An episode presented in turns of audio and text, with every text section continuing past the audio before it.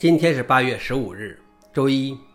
本期是银河观察第七百二十九期，我是主持人银河老王。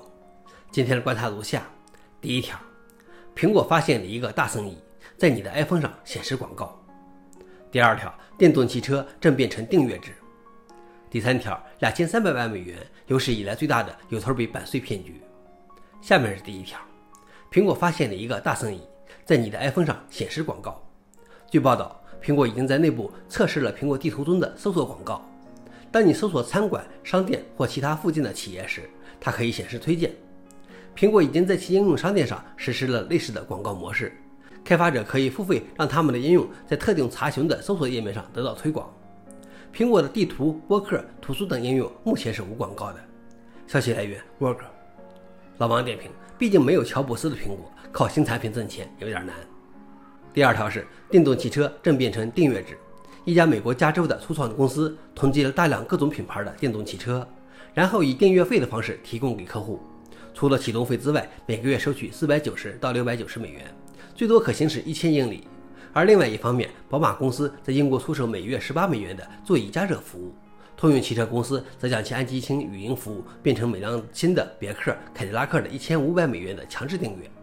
具有讽刺意味的是。即使没有自选附加项目，支撑二手电动汽车价格的主要力量之一是其远程更新的能力，而汽车制造商正在利用同样的技术，通过订阅服务向司机收取费用。消息来源：BNN。老王点评：如果汽车的主要功能是以软件方式体现的，那么订阅制似乎是有道理的。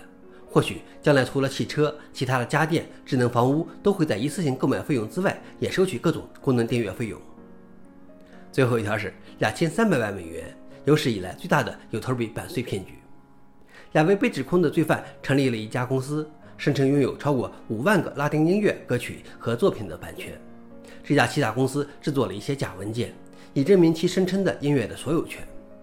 他们通过一家第三方公司合作，该公司可以进入有头比的 CMS 和内容 ID 工具，并帮助艺术家管理他们的数字版权。四年来，这家欺诈公司通过这种手段骗到了两千三百万美元。直到被美国国税局调查后起诉。消息来源：Mashable。老王点评：保护版权是好的，但是这种宣称版权而欺诈的可不只是音乐方面。